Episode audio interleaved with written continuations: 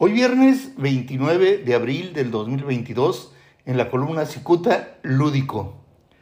Acostumbrado a evitar la fatiga y a dedicar el resto de su tiempo en labores lúdicas, el exsecretario técnico de la Mesa de Seguridad de Baja California, Isaías Bertín Sandoval, prefirió convertirse en diputado federal que cumplir con las obligaciones contraídas como funcionario baja californiano.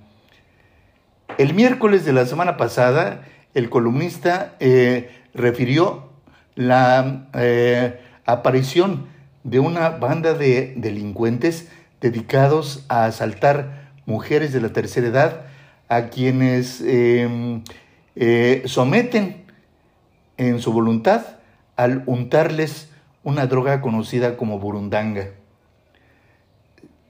Cicuta subrayó que en octubre del año 17 ofreció el caso de una mujer mayor que fue eh, interceptada eh, por delincuentes en su automóvil, bueno, al descender de su automóvil.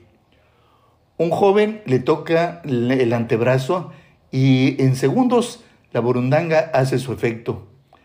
La realidad es que esta mujer quedó en manos de delincuentes, pues ella misma lo llevó al banco donde vaciaron sus cuentas bancarias. Muchas gracias, les saluda Jaime Flores.